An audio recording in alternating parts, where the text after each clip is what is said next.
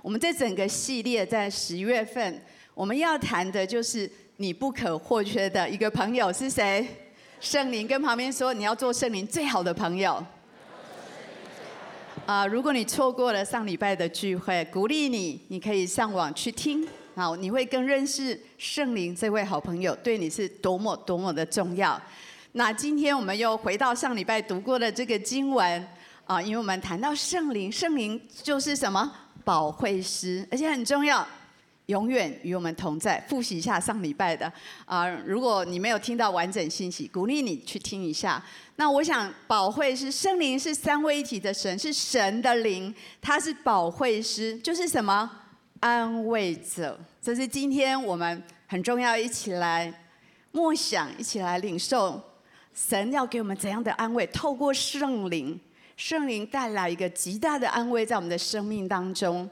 那我觉得最棒的是，你想想看，这位安慰者住在你的里面二十四小时，可以想象吗？我不知道你心情不好的时候，有时候求助无门，你有没有想过，当圣灵成为你最好的朋友，当圣灵住在你里面二十四小时，你为什么不转向他呢？他随时都愿意倾听我们，他随时。都很乐意向我们的生命来说话，这就是约翰福音十六章第七节，我们一起来读好吗？然而我将真情告诉你们，我去与与你们有益的，我若不去，保惠师就不到你们这里来；我若去，就差他来。我们谈到耶稣离开的时候，升天的时候，最重要，他说我去了之后，有一个对你们来讲。更有益的要来，就是保惠师，就是这位安慰者，永远的住在我们里面，永远的与我们同在。所以圣灵是我们最好的朋友，是保惠师，他是我们的安慰者，他一直住在我们的里面，他要带给我们安慰。今天我们要特别谈到圣灵要如何安慰我们，圣灵就是保惠师，就是那个安慰者，二十四小时在我们里面。我以前读过一本小小的书，我很喜欢杨斐丽的书。他讲到生命总有伤痛时，有几句话我把它写下来。他说：“总有一些时候，我们的生命，总有一些时候，我们的心因为痛失亲爱的人，我们在向神呐喊；还是总有一些时候，我们因为那些难以负荷的那些痛苦、挫折，还是失望，我们好像跪倒在地上。总有一些时候，我们的生命。”苦难剥夺了我们生命的美丽，还有我们的欢愉，留下很多失望跟怀疑。我们心里有时候在问说：为什么？为什么会发生这些事情？为什么是我？为什么会遇到这些挫折呢？我们在这种时候，我们真的需要从圣灵来的安慰。啊，这是在使徒行传九章三十一节。啊，那个时候犹太、加利利、撒玛利亚，这是初代的教会。教会刚开始的时候，遇到非常非常多的逼迫，罗马政府的逼、政治的逼迫，里外的征战，各种从宗教来的逼迫，从政治来的逼迫，非常的不容易。初代教会的信徒有非常多的挑战。如果你看教会历史，你知道多么的不容易。呃，真的是很挑战的。对他们来讲，有生命的危险，有许多被追赶、逃亡，然后被逼迫、被送到，可能被送到竞技场，可能被在尼禄的那个时代有更大的逼迫。那初期开始也是有很多的征战，但是我觉得这里有一段话讲得很好。他说：“教会都得平安，被建立，凡是敬畏主、蒙圣灵的安慰，人数就增多了。”我最近对这个经文特别有感受。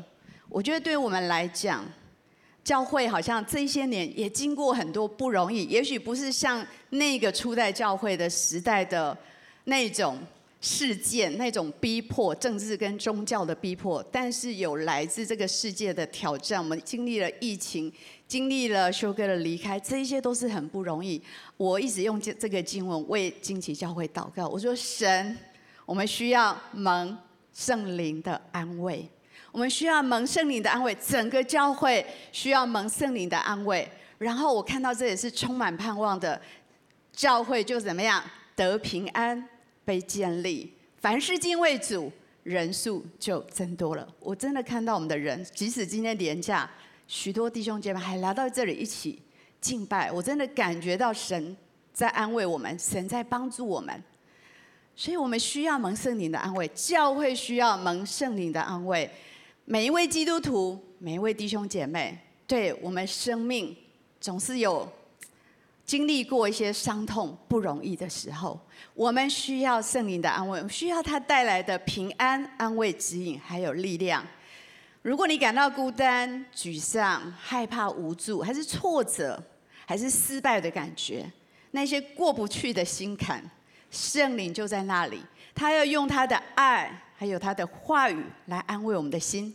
这是今天我们要一起来领受。我祷告，今天聚会完，每一个人都能够领受到圣灵的安慰，让我们可以重新得力，得到坚固，得到平安，然后继续的往前。来自圣灵的安慰，我上个礼拜谈过，圣灵跟我们说话很多种、很多种的方式，是其中一种。想起神的外话来安慰你，是不是很多时候你在很困难的时候，像今天的见证，对吗？神的恩典够用，对，想到神的话，虽然看起来这个月真的很难过，是没有收入又生病什么的，但是神的恩典够用。想起神的话，在那个处境当中，给你一个全新的启示。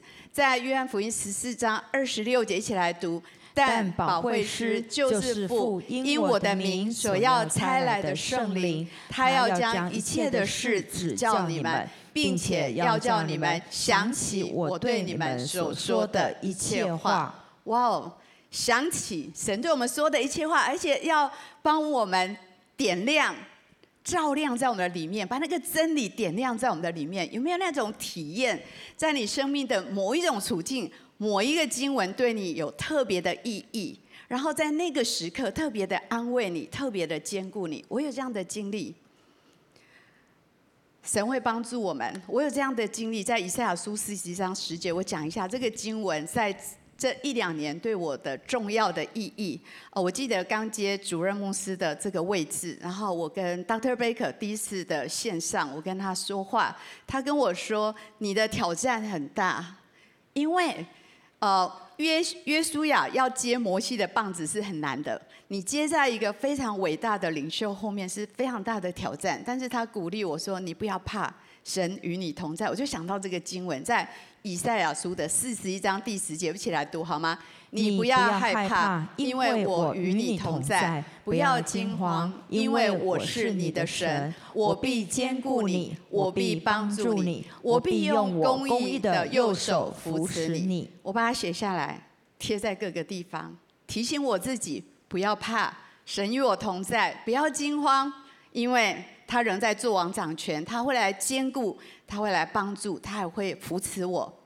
呃，我今天分享所有我自己的领受，我在灵里觉得也是给我们在座的。也许你也正在经历一个季节的转换，也许你接刚接了一个新的工作，也许你刚接了一个新的职位，也许你刚成为新手爸爸妈妈，也许你刚退休，也许你生命刚刚好像翻了一页，你站在一个不同的位置，你也有一样的挑战，你有一样的压力。你有一样困难，还是你刚去创业，还是你生命生命当中好像进入下一个季节的感觉？我觉得这段话也是神要给你的。也许神也在对你的生命，透过他的话在对你说：不要害怕，我与你同在，不要惊慌，我是你的神，我会帮助你，我会用我公义的右手扶持你。接着这个经文，我都贴在家里每一个地方。我真的觉得我需要神的话。成为我在这个处境非常非常大的安慰跟力量。约翰福音的十四章二十七节，我们一起来读好吗？我留下平安给你们，我将我的平安赐给你们。我所赐的不像世人所赐的。你们心里不要忧愁，不要不要胆怯。我们需要平安吗？我们真的很需要。每一天要发生什么事，真的不知道。然后我们真的需要从上帝来的平安。特别在这几年的当中，这两个经文对我来讲发出亮光，对我来讲好像神个别性的在对我的生命这个处境在对我说话。我相信这两个经文也是今天要神要给我们当中的一些人，也许你需要这些经文，在你现在的处境当中来坚固你的心。上帝在跟你说，你看这里有好多个，不要害怕，不要惊慌，然后又说不要忧愁，不要胆怯，然后又说到我与你同在，我是你的神，我会坚固你，帮助你，好多应许，我会扶持着你。我会给你平安，我会给你平安，一个不动摇的平安。你需要上帝的话，在这个处境当中吗？我们每一个都很需要。还有圣灵会借着放在我们心中的意念来安慰我们。我在预备这个信息，你知道我有非常多我自己的灵修笔记，我喜欢手写，我很喜欢笔记本。跟我很靠近的人知道，我有非常多很漂亮的笔记本，我喜欢用笔记本写东西。啊，因为打字呢，打错字思绪就断掉了，所以我想用写的。然后我随手抽了一本，然后把它打开，在二零一三年我写的一段话。呃，我觉得好像神又透过这段话在兼顾我，我也觉得也许也会兼顾我们当中一些人。这是我的聆听。写在我的聆听日记里面的，他说：“孩子，在二零一三年的八月，我写的。他说：‘孩子，我等候激励那个胆怯的你。’你知道，在下下礼拜我要讲怎么在灵里得自由，我要特别讲胆怯。你知道，每个人一生都有个心里的敌人，我不知道你是哪一个。我的话就是胆怯，就是恐惧。我只我一辈子跟他在 fighting，但是呢，我有感觉到越来越得胜。神一直在鼓励我说：‘不要害怕，不要胆怯。’神在激励那个胆怯的你，也许你跟我一样很胆怯，也许神也在跟你说，我会激励你的，我会让你勇敢起来。呃，我很怜悯那个被困住的你，我不知道你是不是那个被困住的人。有时候我们会被困住，被一些环境有点搁浅的感觉，被一些我们自己内在的生命议题困住。神很怜悯我们，神没有要定罪你。有时候我们想象，哦，我这样真的是很没用，神会不会来定罪我？没有，神说我怜悯。我觉得那时候上帝鼓励我的话，也在鼓励我们当中有一些人。如果你被困住，神要安慰你说，他其实很怜悯，他想要来释放你。你要啊，真的，我们要在灵里得自由。这是下下周的信息，圣灵使我们得自由。神非常的怜悯。我爱那个爱哭爱跟路的你，你知道那就是我。我从小就这样，我跟神也是这么说。我记得有大学的时候，我看到我们的学长姐非常属灵，非常有能力。但是我跟神说，我是那个最没有能力、最软弱，但是带着我，我愿意跟最后一个，但是一定要跟跟到底这样子。这是我那时候大学的一个祷告。一直以来，我都跟神祷告：主啊，我要做你的门徒，我要跟你到底。神那时候跟我说：“我很爱这样的你，我爱那个乐意带着自己的软弱奋力向前的你。”那是当时的一个生命光景。我相信我们当中有些人，也许你也处在这些处境当中。有时候圣灵给我们一个意念，当你聆听神写下来，我写了好多在我的笔记本。有时候当我再去看，又再一次的安慰我，又再一次鼓励我。接着。又跟我说：“你要，他说孩子，我爱你那个那一颗渴慕我、依靠我、爱我的心。即使我们软弱，还是可以渴慕神，还是可以依靠神，还是可以爱神。神说：我坚固你，加给你力量，一路与你同行。不要怕，只要信。这写在我二零一三年的八月六号的笔记。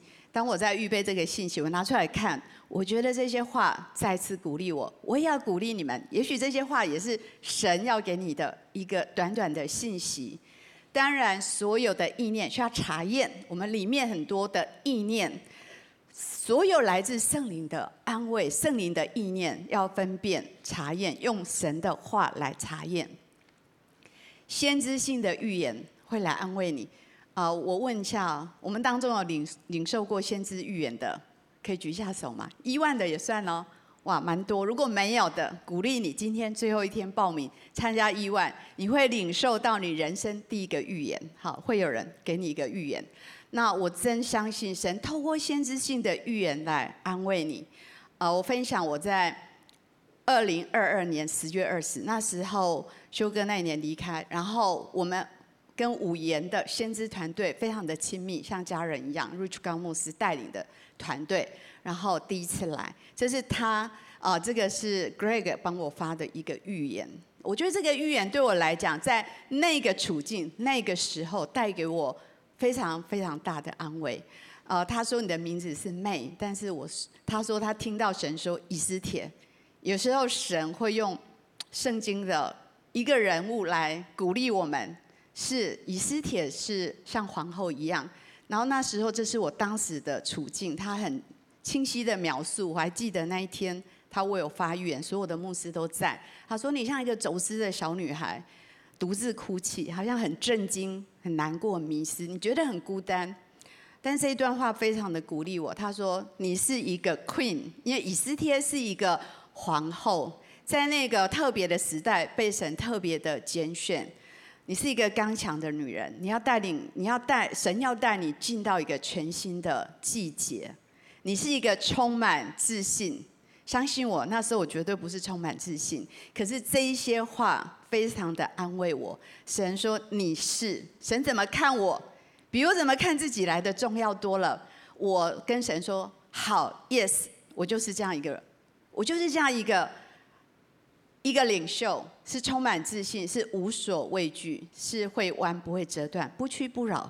后来我做我自己的领袖宣言，我写在我的日记。我说我是一个怎样的领袖？我要怎么描述我自己？这个预言给了我非常清晰的定义。你要标明你自己。很多时候我们不知道自己是谁，所以我们感到非常的迷失。我们遇到一些生命非常大的挫折、冲击的时候，我们会迷失自己。我们开始怀疑我到底是谁？我到底后面的路要怎么走？那我到底怎么样继续我生命的旅程？我觉得先知性的话语有时候带来非常非常深的安慰。这一段话对我来讲非常的重要。他说：“你是以斯帖，是要进入一个新的季节，是充满自信的，是无所畏惧，是不屈不挠。”我要鼓励我们当中有一些人，也许你曾经经历跟我一样的处境，很大的冲击，不知道自己是谁，一时之间。然后不知道未来的路怎么走，也不知道自己能不能扛起这一些责任。我相信今天这一段话也是上帝要给你的安慰。他在说：不，你是充满自信的，你是无所畏惧的，你是会弯不会折断，你是不屈不挠的。我相信这段话也会安慰你。他继续说：你是被神在这个时刻拣选的人。你的信心要倍增，从那时候到现在，二零二二到现在十月刚好一年，我经历到我信心怎么样被神倍增。如果你看我第一次站在这里讲到，跟现在我特别穿一样的衣服，这是我第一次讲到穿的衣服。我要鼓励我自己，我说是，对，我的信心正在被神倍增当中，像以斯帖一样，因为我有神的恩宠，特别的恩宠。这段话最后这段话好珍贵。他说：“请你不要有任何的惧怕，你不是那个迷失的小女孩，你紧紧的抓着神的手，你有他的恩宠，你有这样的权柄。今天是你的日子。”我要鼓励我们在座的，还有在线上的家人，也许你也需要这段话。圣灵的借着预言，借着先知性的预言，是不是好安慰人的心？有时候神的话。远超过所有人跟你讲的话，因为他直接进到你的灵里面去，那么深的安慰我的心，那么深的坚固我的心。我也相信这些话是要给你的。也许你是那个迷失的小女孩，迷失的小男孩。也许我们被很大冲击的时候，我们会回归像小孩子一样，我们所有里面的挣扎是那么真实，紧紧的抓住神的手，神对你有特别的恩宠。神会再次的恩高你，倍增的的信心，然后使用你。有时候会透过什么？来自圣灵的安慰，透过脑海的影像来安慰你。这是上周我提到，这是圣灵跟我们交通的一个方式。啊、有一段时间，大概十几年前，我的身体状况不是很好。你知道，我们身体不好，我们的灵都会很挑战，有时候非常的沮丧。如果时间拉长一点，那时候我的甲状腺有点过低，然后。时间拉长，你会觉得每天都很疲惫，你会觉得生活这么没有品质，到底要怎么办？然后什么事都没办法做，没有力气，没有力气做事情。啊、我就跑去 Bethel，我去美国，然后一段时间在那安静，然后也去学习，那也祷告。然后那一天我记得，我的自我感觉没有很好，有没有这种体验？有，不管再强壮的人，我想都有自我感觉偶尔不是很好的时候。然后那一天他们的敬拜很长，我记得那一天我第一次唱这首歌，不再被奴役。我们下下周我们可以来唱这首歌。他唱到说：“从我母腹中，你拣选了我，你用爱呼唤我的名字。”当我一边唱一边流泪，这首歌，呃，在那个时候深深的抓住我的心。在那个感觉很不好，觉得人生这样子，这样子生活品质很不好，没有力气，然后深深的被这首歌抓住。然后在我灵里在敬拜的时候，我看到这个图像。有个图像，我看到我回到像两岁的样子，非常的真实。我看到我的发型，我看到我那个大小，我看到我在天父抱着我，然后我在膝上跳，然后一直笑。那个画面，我大概花了一段时间，整个诗歌在唱的过程，我都浸泡在这个画面里面。我觉得那个画面，这个影像，医治了我的自我的价值跟身份。神在跟我说。你要不要从永恒看？你现在差不多只有两岁而已，是这样没错。从永恒，你差不多两岁，你有软弱，你有挣扎，但是我爱你，然后我是这么珍惜你，我爱你，我会照顾你。然后我觉得那个非常的 医治我，就唱整整个诗歌敬拜完，我觉得我整个力气都回来。然后我跟神说：“你会医治我。”就有一天，我跟医生说：“我觉得我好了。”我不用再吃这药，我一直在补充我的那个甲状腺素，然后我真的好了。从那一天到现在，每次检查都是正常的。上帝的医治，呃，如果你感觉有时候不太好的时候，也许上帝会给你一个图像，而且那时候还有一个经文在我里面，我一起读罗马书的八章十五到十六节。你们所受的不是奴仆的心，仍旧害怕；所受的乃是儿子的心。因此，我们呼叫阿爸父，圣灵与我们的心同证，我们是神的儿女。神会给你图片，给你影像，给你经文，带来安慰。如果你自我感觉不好，也许你上帝会给你神的话，上帝会给你一个图像，上帝给你一个影像。啊，每一次我再有这个挣扎，我都回去那个画面，回去那首诗歌，回去那个画面，我回去这个经文，重新默想一次，然后我就恢复。我觉得这是好棒、好棒的一个从神来的安慰，从圣灵来的安慰。总之，最重要的是带着他的爱，不管是透过他的话语、他的意念、先知性的话语。透过这些图像、图片、影像，甚至圣灵还可以透过更多的方式来安慰我们。也许是你在跟人家讲话的时候，也许听讲道的时候，很多种方式，圣灵都在把他的爱浇灌在我们里面，把他的了解带到我们的生命当中。罗马书五章五节，一起来读：盼望不至于羞耻，因为所赐给我们的圣灵将神的爱浇灌在我们心里。圣灵将什么？神的爱浇灌在我们里面，在安慰的成分里面，我觉得那个爱的成分是最浓郁的，而且是最有力量的。圣灵将神的爱要浇灌在我的里面，在你的里面，透过各样的方式，神带来安慰在我们的里面。这部分要跟大家谈一下，你的心要受安慰。为什么？因为有时候我们的心。不肯受安慰。我想起我小时候，有一次我爸爸妈妈要去旅行，然后他们没有带我，我就非常的生气。那时候小学，我还记得，因为我就坐在我们家门口，他们要出门要去旅行，我坐在那里大哭，然后死都不起来。那个时候，所有的大人安慰我，你猜我怎么样？拥抱他们吗？还是把他们推开？把它推开，很正常哦。有时候是这样，我们有时候很难过。我们不肯受安慰，我们的心不肯受安慰。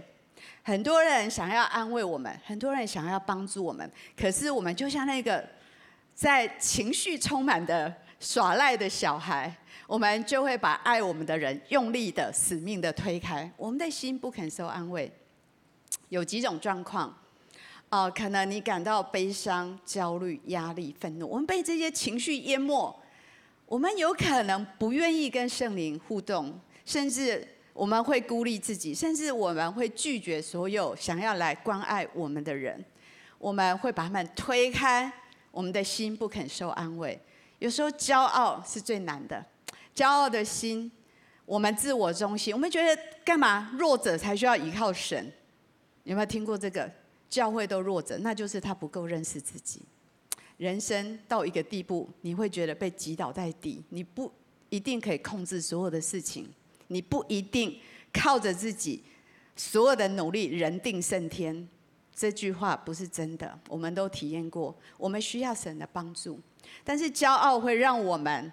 没有办法依靠神，很努力，没有办法依靠神，疑虑跟怀疑。如果你对神、对圣灵有怀疑，你没有信任，你心怀恶意，你没有办法领受从圣灵来的安慰，因为你的心是封闭的，你没有办法敞开。有时候过去的创伤，那些创伤带来的影响，每一个人不一样。有些人可以过得去，有些人过不去，里面充满了苦毒，充满了委屈。里面充满了不解怨，你知道神没有办法在这种这种属灵的环境里面运行，里面充满了恨，充满愤怒、苦毒，充满委屈，这些东西毒素在里面。这些圣灵即使大声的在跟你讲话，可是你听不到，你只听到自己的里面痛苦的呐喊，你没有办法听到神跟你讲话。有时候我们的心在这种处境，我们不肯受安慰。有时候心里的忙碌，特别这世界上的思虑非常的多，思虑烦扰很多，对不对？昨天以色列开始打仗，是不是也很干扰我们的心？虽然很遥远，还是会干扰我们。这世界太多，呃，思虑烦扰，干扰我们工作的困境啊，人际关系啊，各种心灵的忙碌，让我们听不见圣灵跟我们说话那个微小的声音，我们就没有办法感受到。这是最常有的问题。我们软弱犯罪的时候，我们被罪恶感、被内疚淹没的时候，我们就觉得哇，我真的羞愧，我不值得上帝爱我。我我觉得里面充满了很不好的感觉。我们会像亚当夏娃一样，想要躲起来、躲避起来，不敢见神的面。即使神在伊甸园说：“亚当，你你在哪里？”有时候神在呼喊你的名字：“你在哪里？你躲在哪里？”我想要跟你讲话，可是我们躲起来，我们拒绝，我们不敢去小组，不敢去教会，不管不敢去祷告，哦，这都是很大的拦阻，让我们没有办法领受从上帝来的安慰。我们的心不肯受安慰。诗篇的九十四篇十九节，一起来读：我心里多忧多疑，你安慰我，就使我欢乐。有时候我们的心里会多忧多疑。神说：“打开你的心吧，让你接受我的安慰。我们可以敞开我们的心，不管在什么处境，你受伤的时候，你遇到挫折的时候，呃，你很多烦恼的时候，好不好？让我们可以敞开我们的心，说：神啊，其实我需要的是需要你，圣灵，请你来住在我里面，向我的心说话，求你安慰我。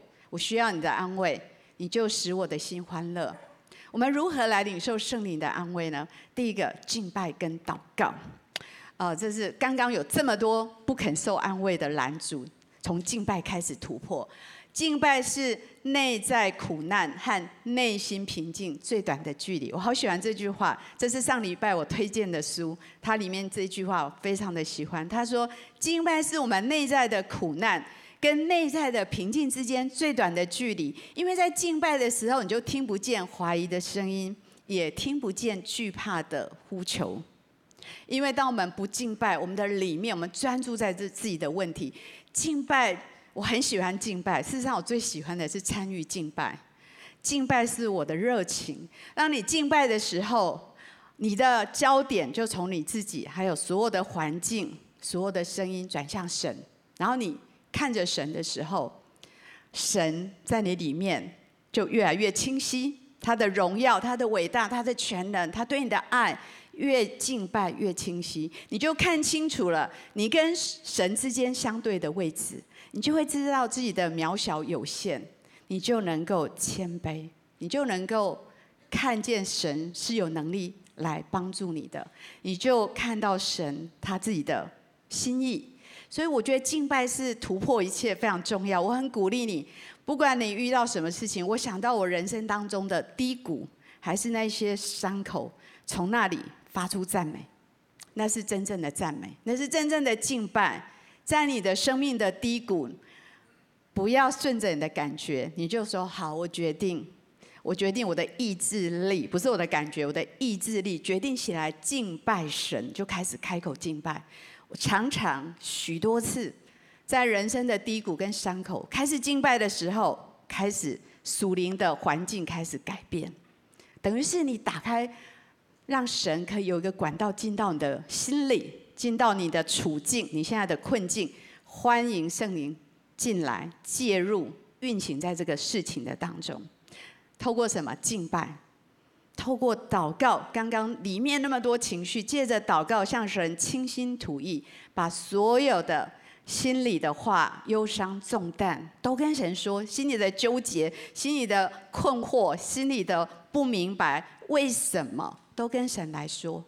我觉得那是好棒的体验，非常鼓励你。当你觉得心里很难得到安慰的时候，起来敬拜，唱一首诗歌，大声的敬拜，把焦点转向神。看到神的大能，然后欢迎他进到你的处境当中，你的心里，你现在遇到的困境还是关系的困境，欢迎他进来，在那当中来安慰你，来向我们的生命说话。然后我们当然很重要，聆听圣灵的声音。哦，第一个部分我谈到，好多都是来自于聆听，对吗？安静下来，关掉你的手机，容易好，容易吗？有点挑战哈，关掉你的手机、电脑、电视，安静，完全的安静，专注聆听神，停留在神的面前。像玛利亚坐在耶稣的脚前，那么渴慕要听耶稣要跟他说什么，只有一个焦点，只有一个专注。我很想听你说，很多时候我们都去听一下这个 YouTuber 在说什么哈，那个专家说什么啊，那个说什么，那个说什么，旁边的人说什么，你都没有来听。这一位最伟大的神，他要跟你说什么？来听他的声音。默想神的话，圣经是圣灵的启示。圣经的读经的过程，每一天我们在 QT 在灵修，敞开我们的心。我们 QT 里面有一部分是聆听，对吗？透过那个聆听，不是随便聆听。我很鼓励你用你今天读的经文来导读，用的经文来祷告。就像我刚刚讲那个经文，我就为教会祷告。你可以为自己祷告。用圣经祷告，用圣经的话语来聆听，我觉得那是非常有力量、有帮助的。然后神会透过他的意念，透过神的话来鼓励我们的心。当然，最重要信心跟顺服，今天的见证，对吗？他有领受，如果没有顺服，他就失去、错失了神要恩待他的机会。我们聆听，我们领受，我们也顺服，神就带来平安在我们的里面。领受圣灵的安慰，当然最重要，跟旁边说，跟神建立亲密的关系。你跟他很疏离，你就不知道他在想什么，不知道他在跟你讲什么。花时间建立亲密关系是要花时间的，我们就可以透过的敬拜、祷告、聆听，然后顺服、信心，我们可以来得着力量。最后，我想跟大家分享。我在二零一七年五月十九领受的预言，这个预言我在领业分享过。这个预言对我有特殊特殊的意义，这个很特别。呃，我在 Basel 我去过两次。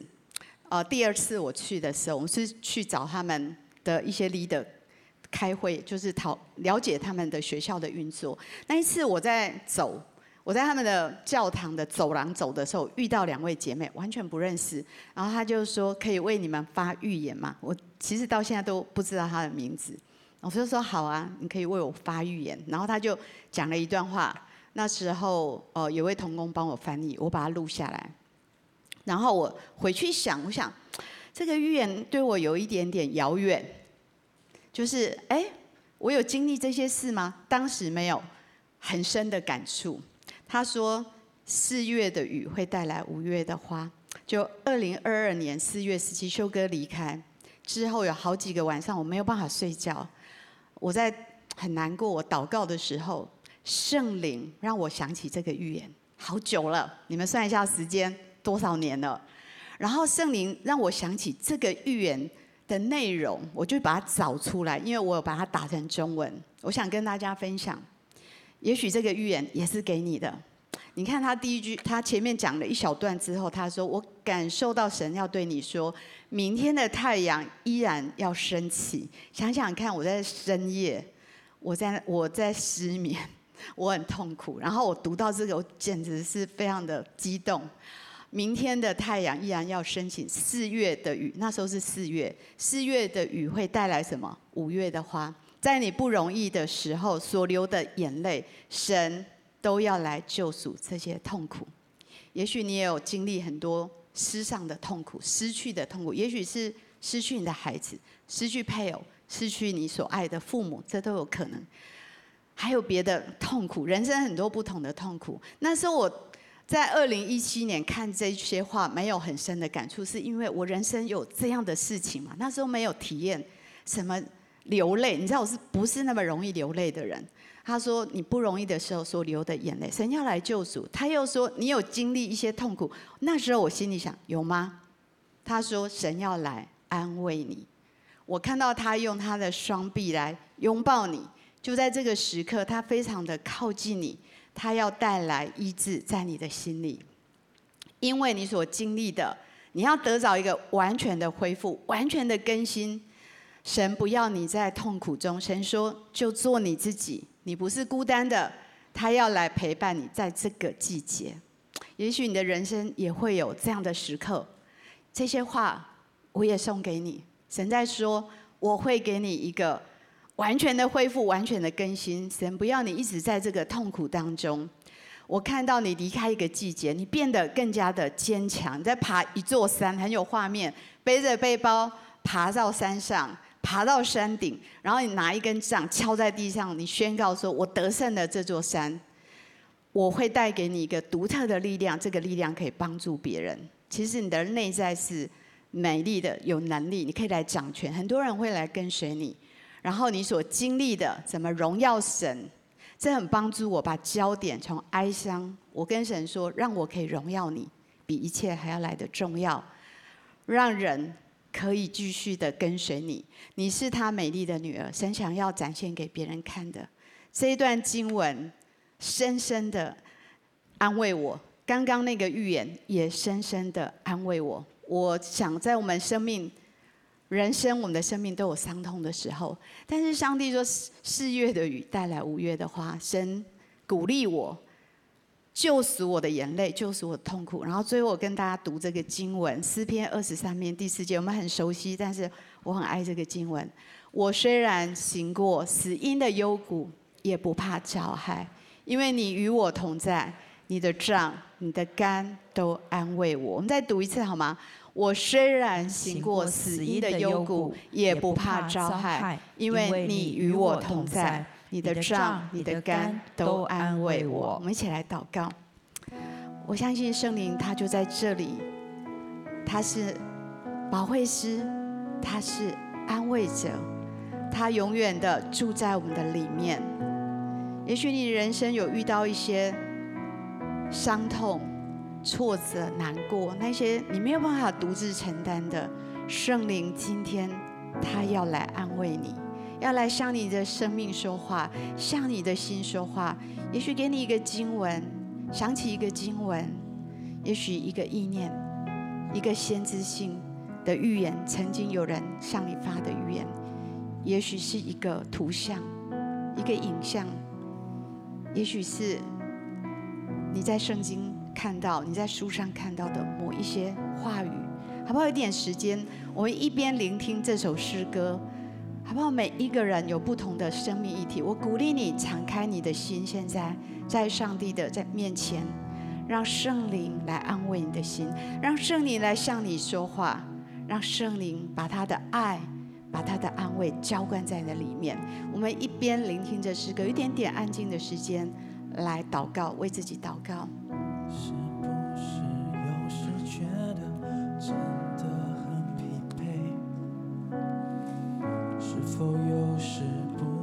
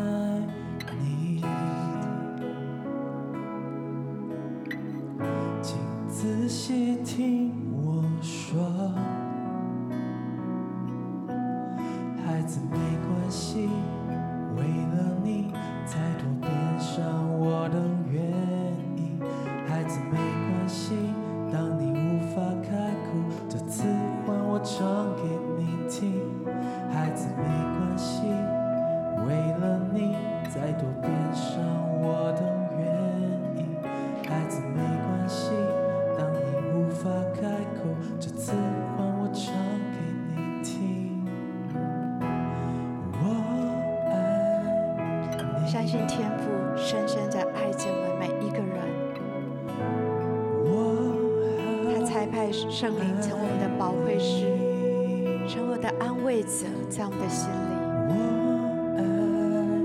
他要来向你的心说话，把安慰的意念、安慰的话语放在你的里面，让我们的心完全的向他敞开。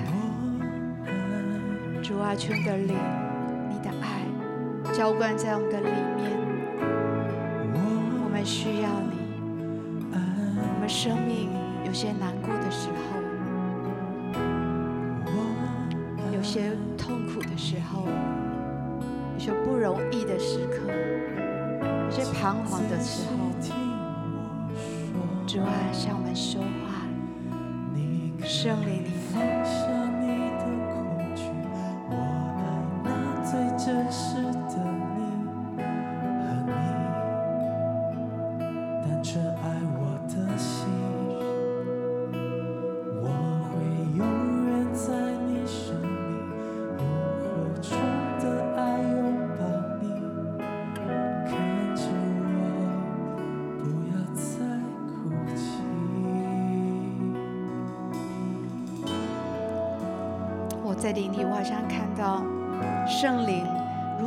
圣殿流出来的水流。我看到神的爱、神的灵在这里流动，在我们的当中，好像这个圣灵的河流所流到的地方，要来滋润每一个人的心灵，要带下一个极深的安慰、极深的爱在我们的里面。好像在我们的当中，有些人，我感觉你里面很苦，神要把这个苦。成为。我有几个领受，特别要来为这几方面有需要的弟兄姐妹来祷告。我们当中有，也许有些人在你的出生，好像你的出生不是那么受欢迎。也许你不被期待，你不是一个在被期待的时候来到这个世界。也许你的性别不被期待。以至于有时候你的里面很深的感受到，你是不重要的，你是被拒绝的，你是无足轻重的，那种那种里面没有办法看到自己的价值跟重要的感受。我相信今天圣灵要来触摸你的心，对你说，你是被神所期待的，你的出生是在神的计划里面，你来到的时间也是在神的时候。你的性别也是他所期待的，神爱你，他对你有独特的计划。我觉得圣灵要在里面对你说，你是受欢迎的，你是被爱的，你是被接纳的。另外，我也感受到我们当中有些人，也许你的人生的旅程当中，你遇到过很亲近的人的背叛、欺骗、偷窃了。好像本来属于你的，背离了你对他们的信任跟对他们的爱。我看到的图像是，好像有一支箭射在你的心上，好像淌着血、流着血，那个伤口经过多年没有办法收口。今天相信圣灵要来触摸你的伤口，来触摸你的心。他在鼓励你，孩子，你可以放手吗？你可以饶恕吗？你可以把它交在我的手上吗？到圣灵要把你心中的那一支箭拔出来，他要开始来医治你，他要开始来缠裹你的伤口。他在跟你说：“我的孩子，我跟你一起承受这些痛苦。他要用他的爱来代替这些痛苦。人也许会背离你，但神永远永远不会背离我们。神说：“你过去被偷窃毁坏的，我如今要加倍的偿还给你。我要医治你，我要恢复你对人的信任，对神的信任。我要恢复你，你所失去的，我要帮你恢复过来。我再一次来祝福你的生命。我相信神要使你心中的苦，那个碱地，要变成一个可以再次栽种跟丰收一个美好的田地，心灵的田地，能够再次被神来祝福。我有感受到，在我们当中有些人，你在疾病当中挣扎，疾病的折磨跟痛苦，也许你哪一天到医生的面前，他给你一个不好的消息。你里面有很多的恐惧、担忧，还是你经历一些长期的治疗，里面非常的沮丧。圣灵的河流要流向你。他在说：“我的孩子，我了解你的痛苦，你的不安，你心灵的恐惧。在这个困难的时刻，在这些煎熬的时刻，我要来拥抱你。你不孤单，我会陪你走过这个死荫的幽谷。”我要来安慰你，扶持你，医治你，放下你的挣扎，躺在他的怀里休息一下，领受他的安慰跟医治，不断的来仰望他的怜悯在你的里面。主啊，是的，这里都是你所爱的百姓，你的孩子，每一个人里面的伤痛跟苦楚，唯独你知道。主，你全然的爱我们，求你。借着圣灵这样的爱浇灌在我们的里面，陪我们走过死荫的幽谷，让你的杖、你的肝今天都来安慰我们。如果在我们当中你还没有相信耶稣基督，我相信今天圣灵也在邀请你来成为他的孩子，跟他说：“我愿意成为你的孩子。”我相信神今天就要建立一个新的关系在那里面，他也要来安慰你的心。我们将祷告奉耶稣的名，阿门。我们一起从座位站起来，最后一起来唱这首歌，然后我们一起来做祝福的祷告。是不是有时觉得真的很疲惫？是否有时不知为何无法？快过歌唱，但耶稣一直在你身旁，好心疼。他的手搭在你的肩膀，轻轻对你讲。